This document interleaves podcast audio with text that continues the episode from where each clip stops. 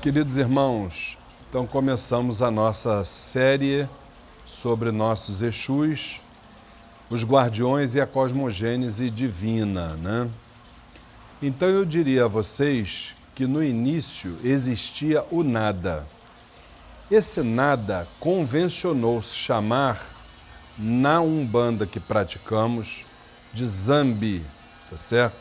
O Pai no sincretismo de Jesus Cristo. Esse Zambi era um tudo e um nada relativos. Por que isso? Porque se um dia o universo, o nosso planeta e tudo aquilo que existe se deixar de existir, esse Zambi, esse nosso Deus, ele continuará existindo em potência. Muito bem. A partir daí, precisamos entender que só existia o plano virginal.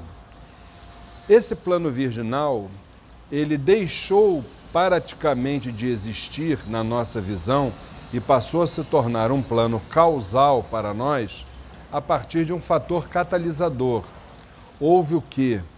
Houve um acontecimento, houve um evento que, conforme a nossa percepção, ou melhor, o entendimento do nosso segmento, seja ele religioso ou filosófico, nós podemos tratar de a rebelião de Lúcifer, a queda dos anjos, seja o que for, não importa. Houve com certeza um acontecimento. Esse acontecimento deu início, então, como eu falei para os senhores, a um plano causal. A partir desta realidade, Zambi ordenou que todos os planos fossem criados, tá certo? Todos os universos, todas as formas de vida.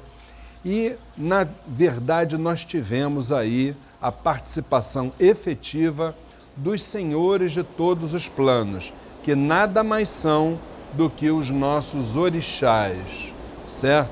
Então, aquela energia que estava na pedreira convencionou-se chamar Xangô, no mar Iemanjá, na cachoeira Oxum, na mata Oxóssi e assim por diante. Só que a obra estava semi-pronta, faltava movimento. Foi quando este mesmo Zambi pediu para chamar o orixá Exu, naquela ocasião um orixá, e disse para ele: Exu, a minha obra está inacabada, mas está praticamente pronta. Eu preciso exatamente que você dê movimento à obra, tá certo? Para que ela possa então cumprir as suas finalidades. O Exu da criação, que não é muito diferente daqueles Exus que nós vemos aqui nos terreiros de Umbanda, ele trabalha, mas também pedindo alguma coisa em troca. Claro que isso nós não estamos colocando no pejorativo foi quando Exu então disse para Zambi: Zambi, o seu pedido é uma ordem para mim. Porém, eu gostaria exatamente que o senhor observasse uma necessidade minha. Depois que essa obra toda estiver pronta, eu preciso que a minha criação é, esteja próxima a mim, ou seja, eu serei o coordenador, tá certo? De todas as realidades dessa obra que ajudarei a criar. A partir daí, meus irmãos, os senhores de todos os planos, que são os orixás, criaram o nosso Ori e Exu criou o nosso corpo, nosso Bara. Exu é Bara, é corpo.